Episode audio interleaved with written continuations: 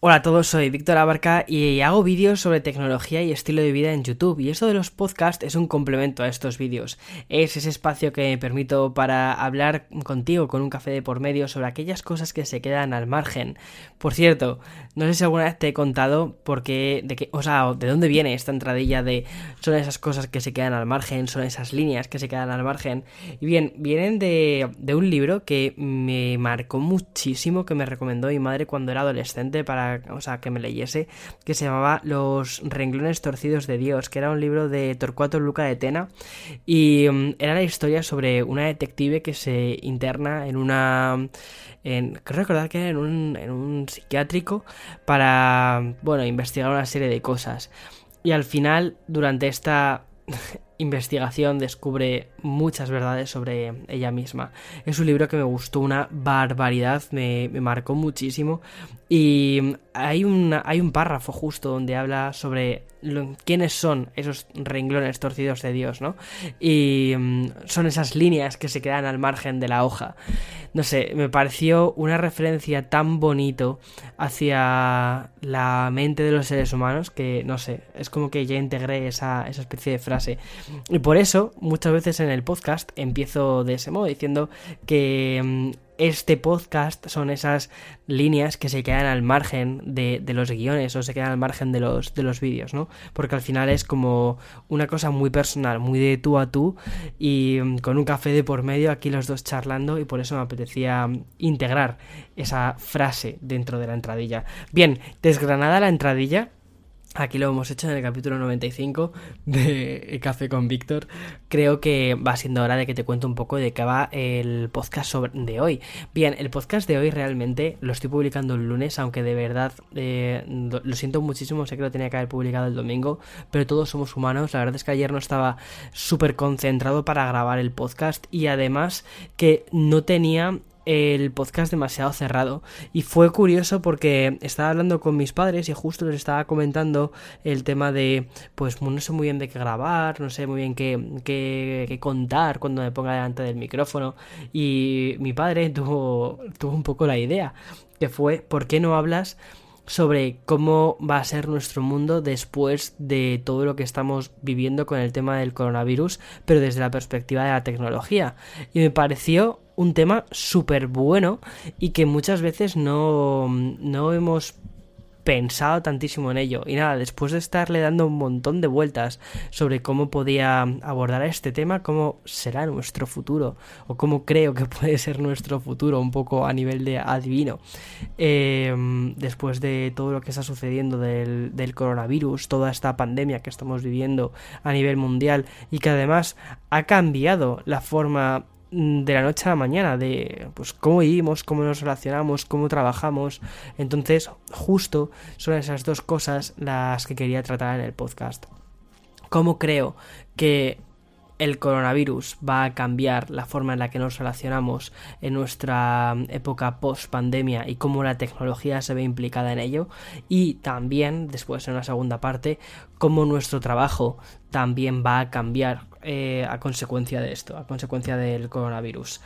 Y mm, yo soy de estas personas que siempre intento ver el vaso medio lleno más que medio vacío e intentar sacar una especie como de, no sé, de, de resultado buen rollista de todo esto, porque si, si queremos mirar el vaso medio vacío, ya está, o sea, es, es, muy fácil, es muy fácil simplemente con coger el periódico, leer las noticias, ahí lo tenemos todo. Pero oye, mira, al menos también estoy haciendo este podcast en, en el marco de en España poco a poco se está reabriendo, están dejando que muchas personas empiecen a disfrutar del aire libre, y mm, después de más de 40 días, muchísimas personas estando en su casa, para muchos está siendo literalmente una bocanada de aire fresco. Sé que en otras regiones del mundo, porque mm, al final esto de hacer un podcast global y que escucháis, que me siento muy agradecido, siempre que digo esto es como, Víctor, sujétate a, una, a, la, tabla de la mesa porque si no te caes. Pero eh, al final este podcast lo escucháis miles de personas, más de 10.000 personas. Y mm, es una pasada. Lo escucháis de todas partes del mundo. De, de, España viene la mayoría, pero, pero también hay una grandísima parte de la comunidad que escucháis desde México, desde Perú, desde Bolivia, desde Chile, desde Argentina, Venezuela. Entonces, sé que muchísima. O sea, sé que la realidad de, de estos países es diferente a la de, por ejemplo, España o a la de Estados Unidos, que es donde yo vivo y la realidad que me toca vivir. Y Sé que todo esto hay que cogerlo un poco con pinzas porque depende un poco de dónde estés escuchando esto, puedes tomártelo de una forma o te lo puedes tomar de otra. Por eso también he intentado abordar estas dos cuestiones, la idea de mm, las relaciones personales a través de la tecnología después de toda esta pandemia y también la parte del trabajo de una forma un poquito más universal. Es decir, que creo que pueden ser ideas que pueden valer casi en, en cualquier contexto.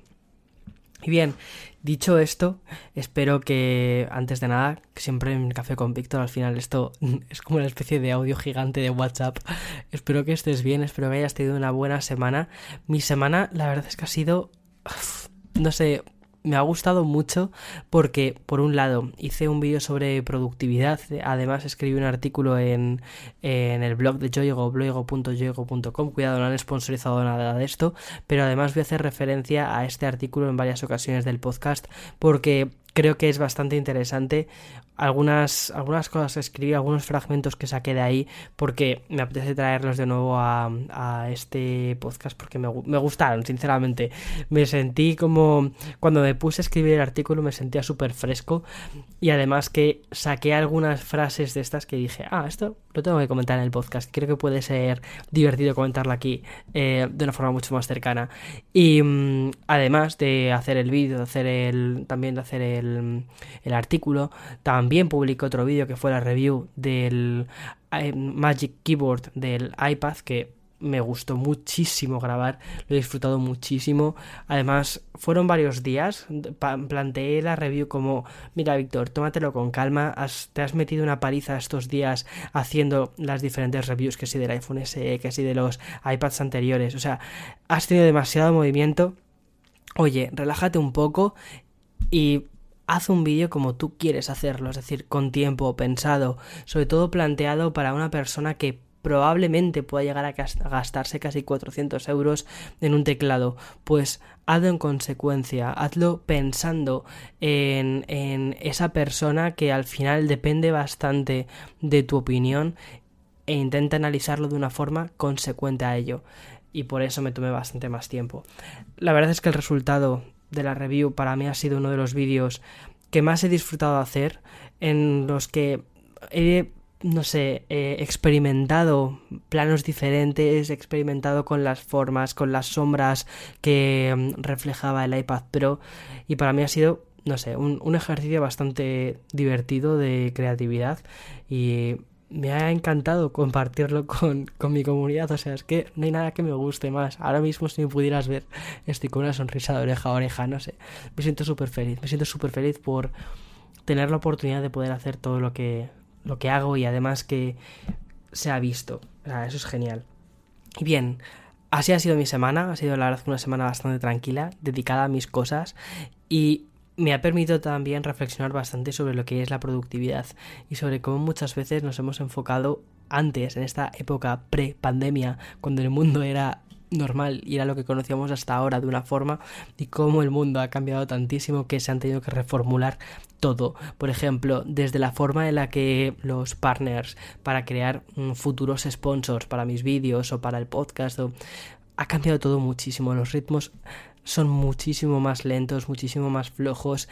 Y es curioso porque quizás hace un tiempo diría, oye, ¿qué pasa? O sea, ¿por qué un email se tarda en responder tanto tiempo? Se tarda en responder o, o, estas cosas tardan en... Y al final, no sé, es como que relativizas todo un poco y dices, hey, espera, que la gente tiene familias, que la gente tiene historias, tiene movidas. Eh, es normal que no respondan a un email para un posible sponsor o una idea loca que se te ha ocurrido. O sea, relax, cuando la gente tenga tiempo, pues ya te responderá, ya está, punto. Y me gusta intentar aplicarlo también esa especie de chill en otros aspectos también de mi vida. Pero bueno, de eso voy a hablar en la segunda parte. Sobre el tema de las relaciones, como creo que el COVID, como el COVID este ha cambiado las relaciones, es lo que te voy a contar justo después de este pequeño fragmento publicitario. Bien, creo que el mundo post pandemia no va a ser en absoluto como si estuviésemos en la película de Mad Max, ni en Matrix, ni en nada parecido. Yo creo que todos tenemos muchísimas ganas de intentar volver, eh, no sé, a nuestro mundo, a lo que dejamos atrás, que realmente esto ha sido como una especie de darle pause al mundo, pero que tenemos todos muchísimas ganas de volver. Dudo que volvamos a poder volver con la misma energía con la que mm, estábamos viviendo.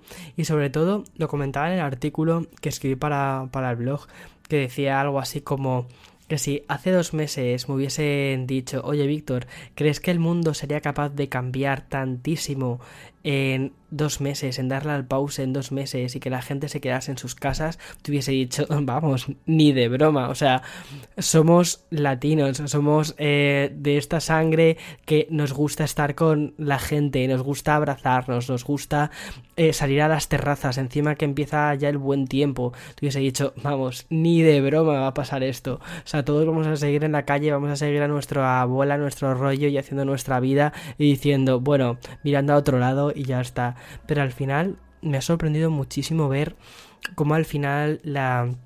Primero, es verdad que los estados, los gobiernos han hecho una serie de cosas y han dicho, oye, quedaos en casa em, y si no, pues multa.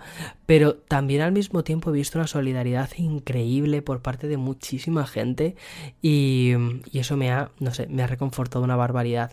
Entonces, creo que efectivamente todos tenemos muchísimas ganas de volver, de recuperar ese tiempo perdido, esas tardes de terraza, de sol, de Permus en Madrid, pero al mismo tiempo también creo que sentimos una responsabilidad muy grande eh, con el resto de la sociedad y también sabemos que si volvemos a recuperar eso que hemos dejado aparcados así de la noche a la mañana vamos a volver a estar otra vez donde estábamos antes. Y probablemente haya que no recuperar todo de golpe y que tengamos que ir recuperando las cosas de forma un poquito más paulatina. Y aquí es donde la tecnología creo que está cobrando un sentido muy curioso estos días, porque estoy viendo a gente mayor gente que habitualmente no es demasiada, demasiado dada a, la tecnología, a hacer FaceTimes, a hacer Skypes, videollamadas con sus seres queridos, pero como al final todo el mundo como que se está poniendo un poco las pilas porque está diciendo eh, eh, eh que o aprendo a hacer esto o me quedo atrás y, y, quedarse atrás no es quedarse atrás de una propuesta de negocio ni nada, ¿no? Porque muchísima gente ya está jubilada, ya está, sino quedarse atrás de conversar con sus nietos, conversar con sus hijos que están al otro lado del mundo y cómo la gente está espabilando a nivel tecnológico. Me está sorprendiendo muchísimo. Y luego otra cosa muy curiosa es ver cuando, por ejemplo, muchísimos artistas, muchísimos, em, em, iba a decir influencers, no, más grande que los influencers, cuando llegas al punto de celebrity, ¿no? Em, por ejemplo, está eh, Meryl Streep, eh, otras actrices que justo hace un par de días hicieron un FaceTime grupal para, para celebrar el cumpleaños de un actor también muy famoso. Y me sorprendió muchísimo ver a todas estas actrices que son grandes figuras del cine completamente desmaquilladas, completamente de forma natural, de una forma superhumana, con problemas técnicos, intentando, mira, sin ir más lejos, Miley Cyrus, ¿no? Que había hecho un, un show también a través de podcast hace un tiempo entrevistando, creo que era a Selena Gómez, estaba diciendo como, espera que tengo aquí unos problemillas técnicos, mm, volvemos a hacer todo esto de nuevo y tal. No sé, esa parte tan humana de, oye, no somos dioses, no somos diosas, no somos, sino somos personas como tú, como yo, pero tengo este trabajo de exposición al público, pero en mi día a día voy así, voy en chándal, voy sin maquillaje, con el pelo desaliñado, no sé, esa parte es, es una parte que quizás estoy disfrutando bastante de esta cuarentena y estoy viendo como muchísimas figuras relevantes al final son como tú, son como yo, son personas normales que, que bueno, tienen sí, tendrán su glamour, tendrán su historia, tendrán su... pero al final lo que importa es eso, que la tecnología está dejando ver cierta vulnerabilidad de las personas y que además nos estamos empezando a sentir cómodos mostrándonos vulnerables delante de la cámara, porque vemos que lo otro es completamente irreal. Es decir, intentar aparentar ser superhéroes delante de la cámara, delante de Instagram, en un momento como en el que estamos ahora mismo, es completamente absurdo. Y vemos también que la gente que intenta hacernos ver eso, los estamos rechazando. Es como, no, mira, estás completamente fuera de la realidad, déjame en paz, no, no, no me apetece saber nada de ti. A mí me pasa muchísimo, por ejemplo, sobre todo con los gurús de, de bienestar y todo, que es como, mira, ahora no es el momento de estar a esto, ahora, ahora no es el momento de intentar conseguir un vientre plano, intentar ser más productivo y mm, desayunar todas las mañanas batidos de cale. No me interesa, no me interesa eso, me interesa que me cuentes otra cosa en el caso de que, por ejemplo, sigues esa, a esa persona por otros motivos. Y te genera una especie de desconexión con las figuras que al final no son reales. Entonces, me está gustando cómo la tecnología nos está sirviendo no solo para conectar con nuestros seres queridos, sino también para desmitificar a muchísimas figuras que teníamos súper ensalzadas y para darnos cuenta que todo el mundo a través de la tecnología puede llegar a ser cercano.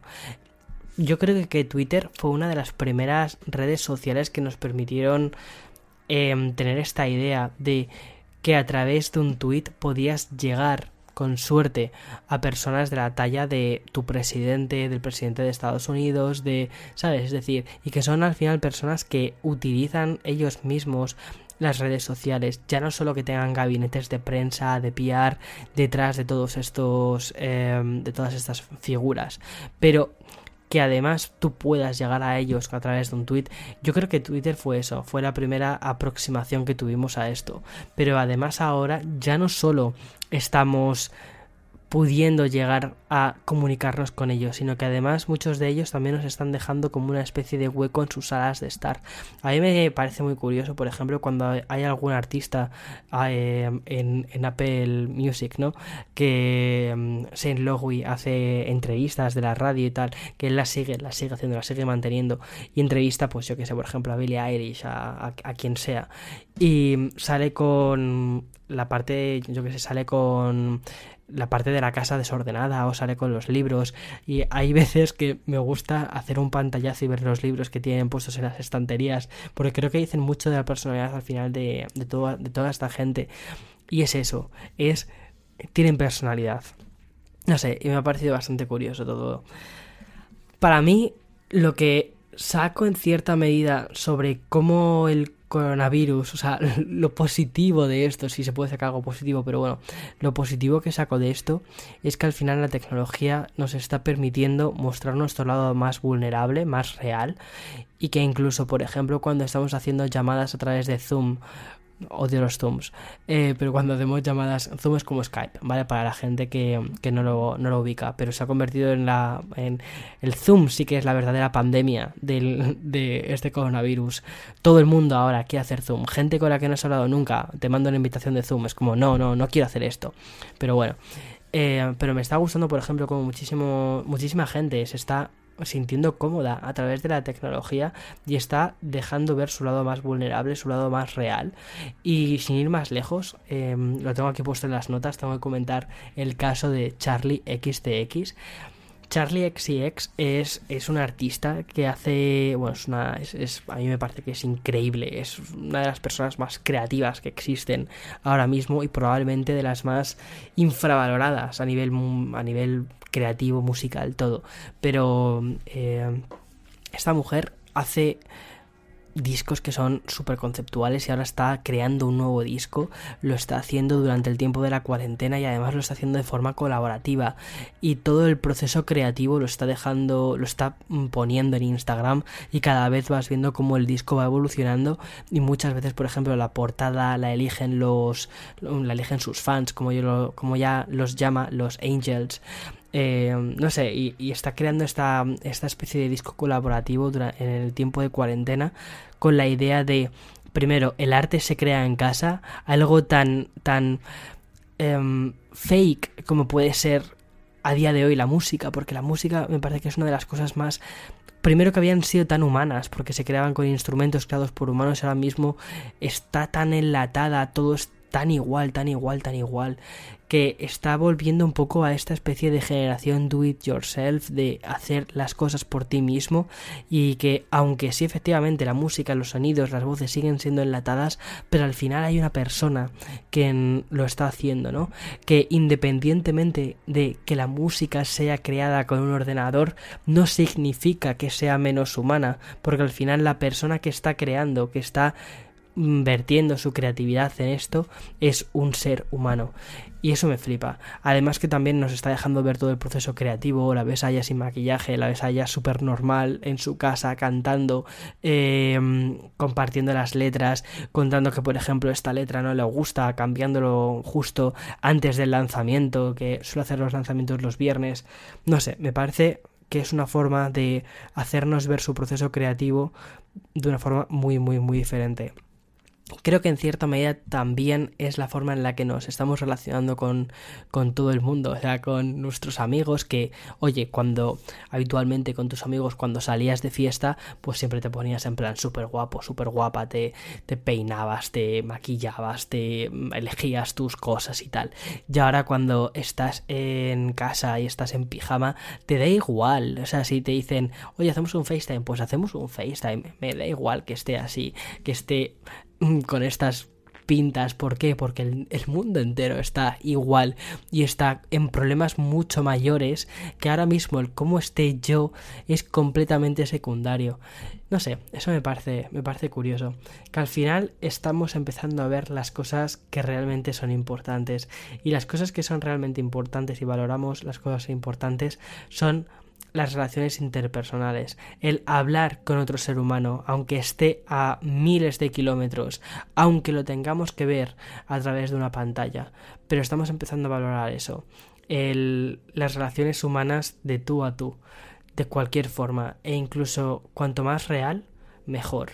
Y probablemente porque toda esta realidad en cierta medida es un sustituto de algo que tenemos muchas ganas de hacer, creo que casi todos, que es abrazar, abrazar a nuestros seres queridos. Entonces, como que estas píldoras de realidad que cada día que pasan en la cuarentena son cada vez más reales, es como una especie de fármaco contra esa, esa necesidad de abrazarnos. No sé, me, parece, me parece curioso. ¿Y cómo será el mundo post pandemia en cuanto a esto? Pues me imagino que poco a poco iremos recuperando esta normalidad. Quizás tardamos meses, quizás tardamos un año, año y algo. Pero en cuanto yo creo que haya una cura, haya o una vacuna o una vacuna para todo esto, al final el ser humano creo que se va a abrazar muchísimo y espero que empecemos a valorar esos momentos de estar con, con las personas. Y una cosa de verdad que me encantaría es que la tecnología, que ahora mismo la tenemos muy presente y que la utilizamos para conectarnos a, a las personas, cuando estemos por fin delante de esa persona con la que hemos hablado a través de la pantalla durante un montón de veces, seamos capaces de dejar de lado la tecnología, porque veamos que la tecnología ha sido un instrumento, un instrumento que ha estado muy bien durante toda esta época, pero que en el momento de la verdad tenemos que estar presentes. Entonces, que seamos capaces de dar la vuelta a nuestros teléfonos móviles, ponerlos en modo silencio o dejarlos en nuestra mochila y decir, ahora que estamos presentes, que estamos tú y yo hablando cara a cara, ahora no necesito pantallas, porque lo que quiero es centrarme en ti. Ojalá, pero yo creo, yo creo que eso va a suceder. Creo que vamos a valorar mucho más las relaciones de las personas. Y eso quizás sirve para volver a recuperar un poco nuestra humanidad.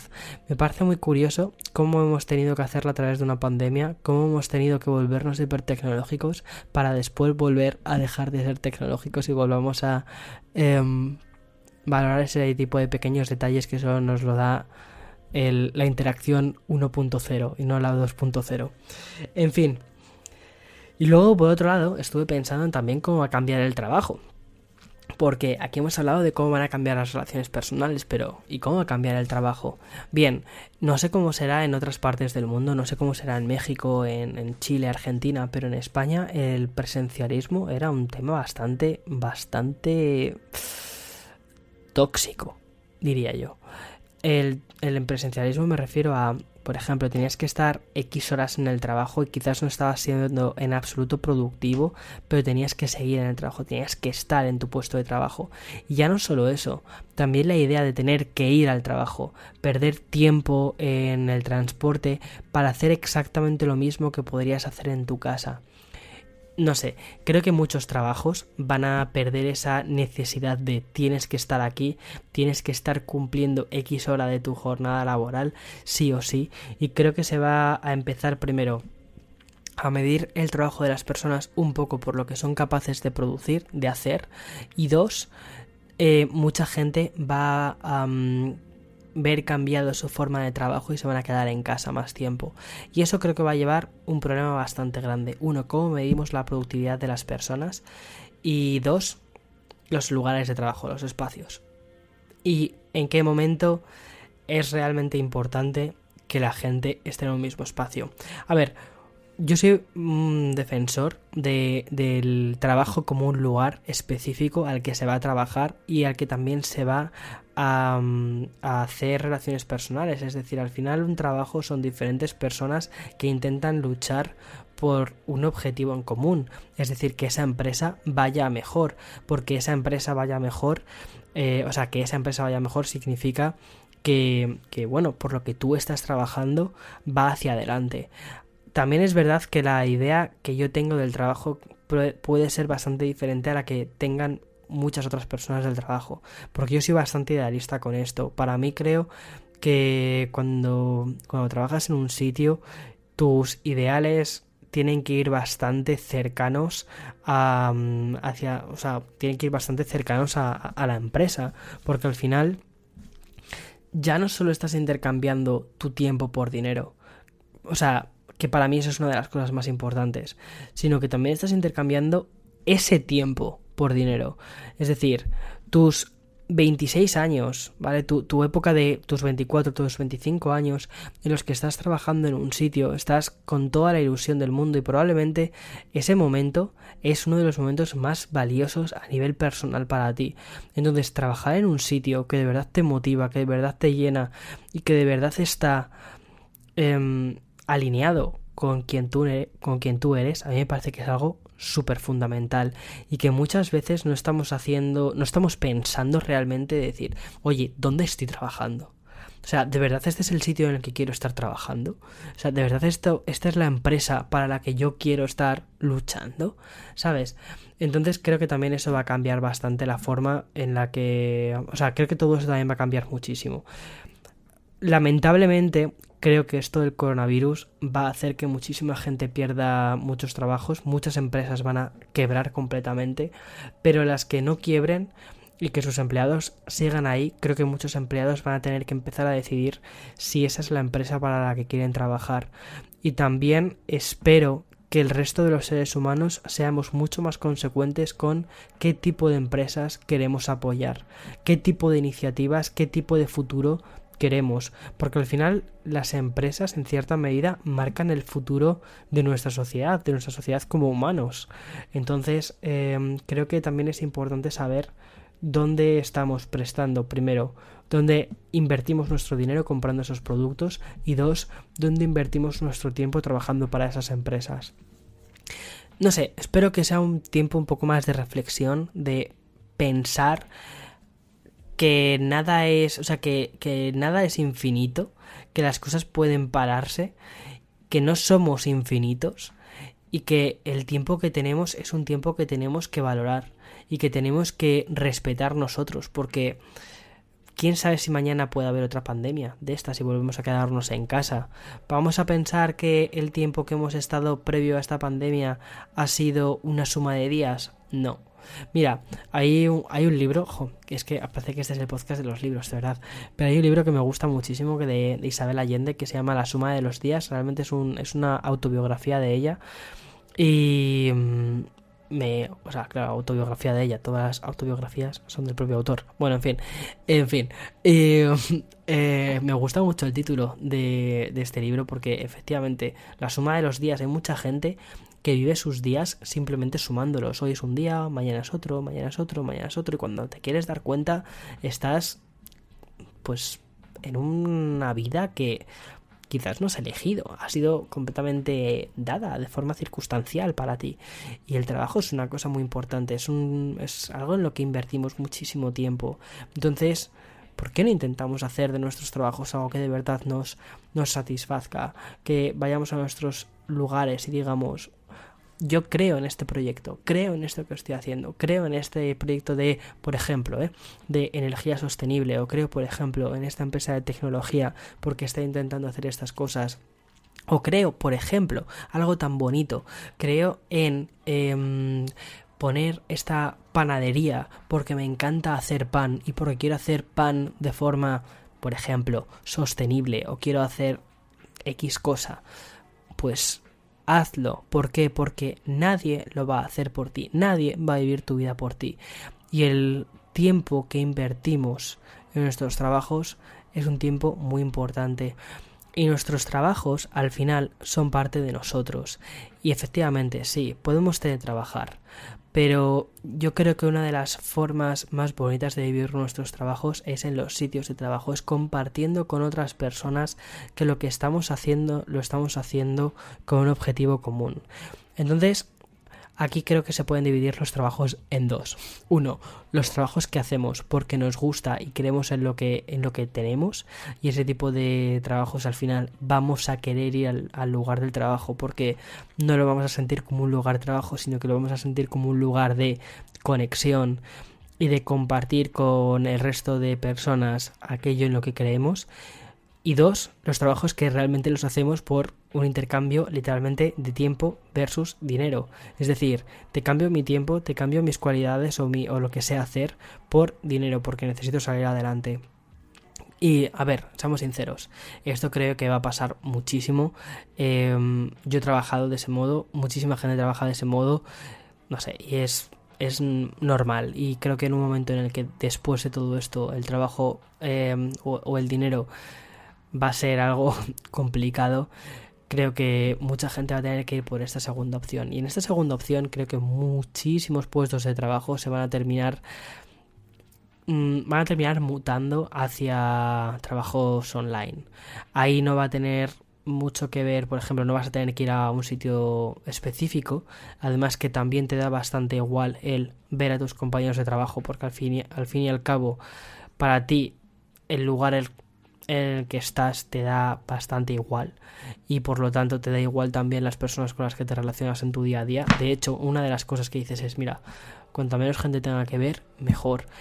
Yo creo que una pregunta que te tendrías que hacer ahora mismo y que yo creo que sale bastante de aquí es si tú ahora mismo te planteas un, oye, pues mejor me quedo en mi casa. ojalá en mi trabajo hagan un teletrabajo.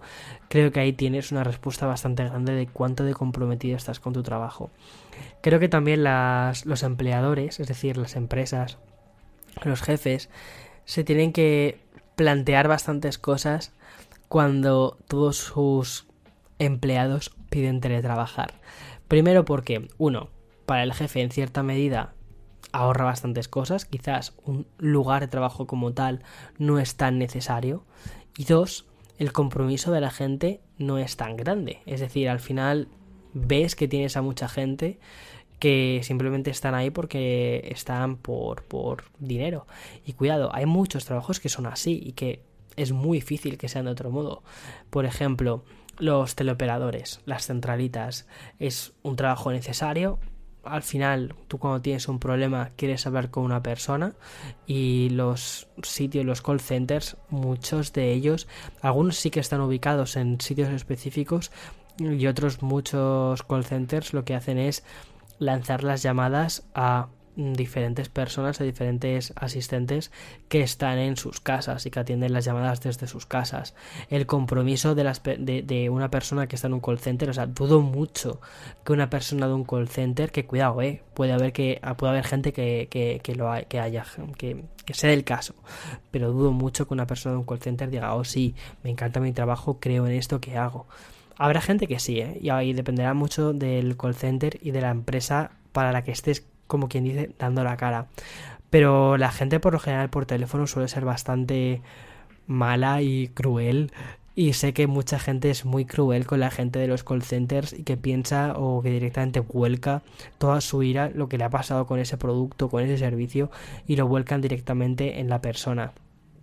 Y al final dices, bueno, o sea, es una persona tampoco tiene, o sea, no tiene la culpa. Y cuando creo que también tiene que minar mucho el estar recibiendo una crítica, otra crítica, otra crítica, siguiente llamada, 15 minutos, otra crítica, tiene que minar bastante. Entonces es muy probable que la necesidad, o sea, o, mejor dicho, el compromiso de estas personas con su empresa sea bastante bajo.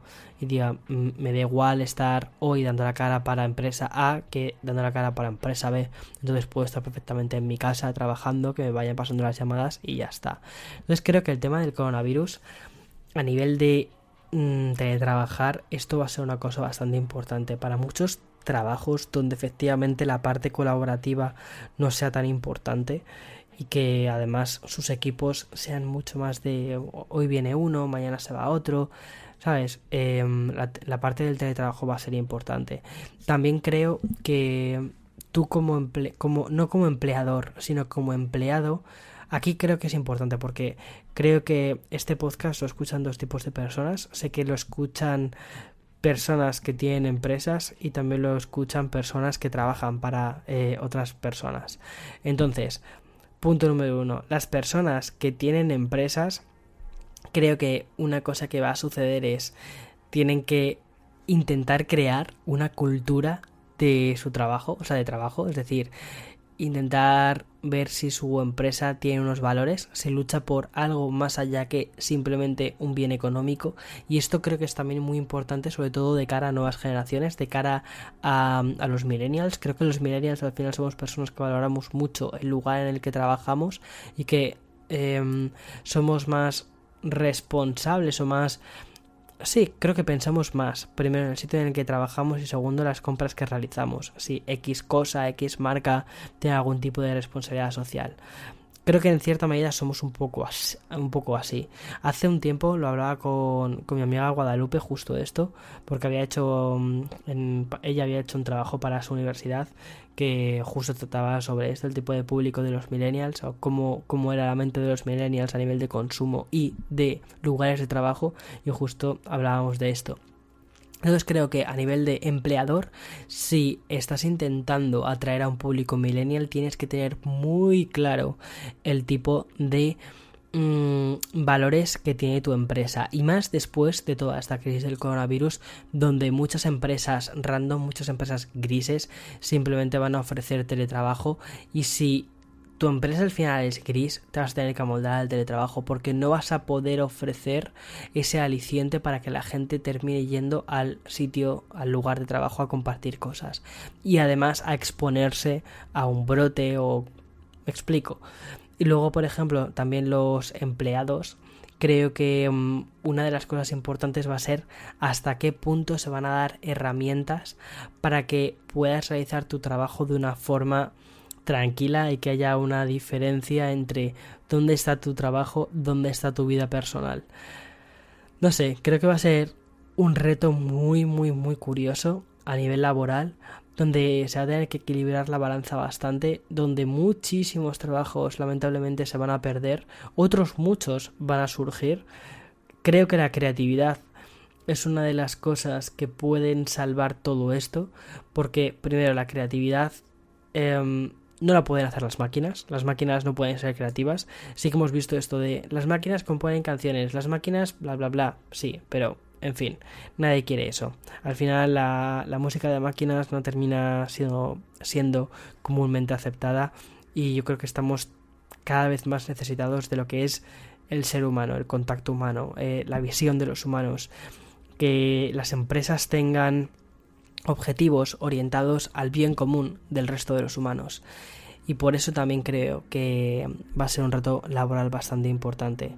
Ya no solo desde el lado del empleador, o sea, perdona, ya no solo desde el lado de vista del empleado, que efectivamente se van a perder bastantes puestos de trabajo y que la creatividad va a ser una forma bastante interesante para poder encontrar trabajos, sino también desde el lado de vista del empleador, que va a tener que crear lugares y espacios interesantes que justifiquen el hecho de quiero ir a trabajar, quiero ir a trabajar a este espacio porque me siento cómodo trabajando en este espacio, porque creo en los valores de esta empresa y, mm, y porque no puedo hacer ese trabajo en casa.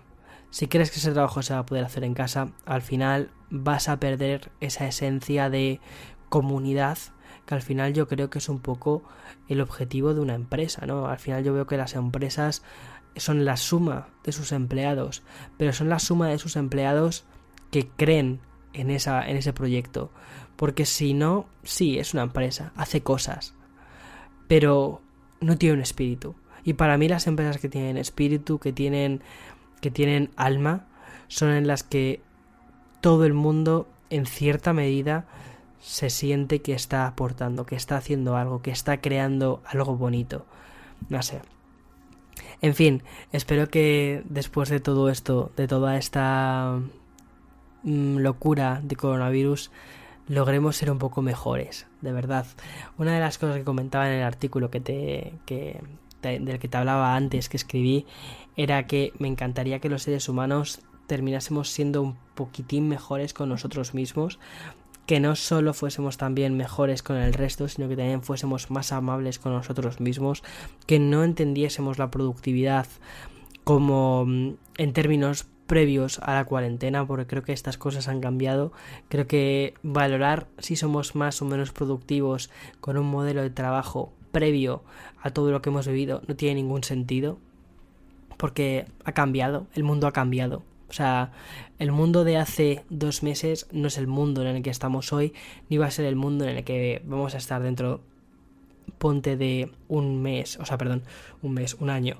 Eh, es completamente diferente. Muchos trabajos van a cambiar, muchas personas van a cambiar, las relaciones humanas van a cambiar, ya está. Entonces no podemos probar nuestra productividad basándonos en el concepto de productividad de hace unos cuantos meses, porque eso no tiene en absoluto sentido creo que tenemos, como te digo, ser amables con nosotros mismos y ver la vida un poco desde una perspectiva más del día a día, más como un regalo constante de celebrar y de hacer las cosas de forma conscientes. Creo que eso es muy importante, hacer las, formas de hacer las cosas de forma conscientes y que no sea una suma de días, sino que sea una suma de intenciones.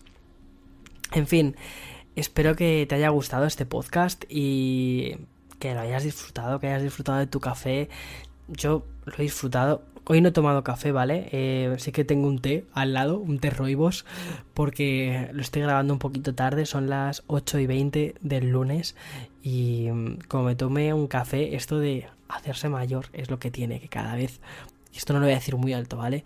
Pero cada vez tolero peor el café. Y como lo tomé por las noches, hace, hace nada, o sea, hace nada digo cuando, cuando estaba en mis primeros 20, ¿vale? Eh, me tomaba un café a las 9 de la noche y me quedaba dormido y ya está. O sea, no pasaba absolutamente nada. O sea, me iba a dormir a las 11 y a las 11 ya está. Como si no hubiese tomado ninguna taza de café. Pero ahora mm, ya empiezo a notarlo. Empiezo a notarlo y digo, el café a partir de las 6, no bueno. En fin, que me lo he pasado muy bien charlando contigo. Para mí ya sabes que esto de café con Víctor es una terapia. Nos vemos en el episodio de la semana que viene, también de Café con Víctor, todos los días, más o menos a mis 9 de la mañana, ya hay calcula alrededor del mundo, pues qué horas son. Más o menos es por la tarde en España, pero para mí es por la mañana. Todos los días publico Expreso con Víctor. Y mm, bueno, es un podcast, me imagino, o sea, a ver, momento de promoción, Víctor, momento de promoción atento. Eh, es un podcast en el que en cinco minutos, ya te digo yo, entre tú y yo, que nunca son cinco minutos, siempre son diez minutos. O sea, empezó, empezó, empecé bien, ¿vale? Empecé bien en esos cinco minutos y al final seis minutos, diez, En fin. Y todos los días intento condensar las noticias de tecnología en 5 minutos. Y ya está. De lunes a viernes. Échale un ojo Expreso con Víctor gratis en Spotify, Anchor, Apple Podcast. Dentro de poco también va a estar en las lavadoras porque, vamos, termina siendo distribuido en todos los sitios. Y habrá vídeos. Ya está. Hasta otra. Chao, chao, chao, chao.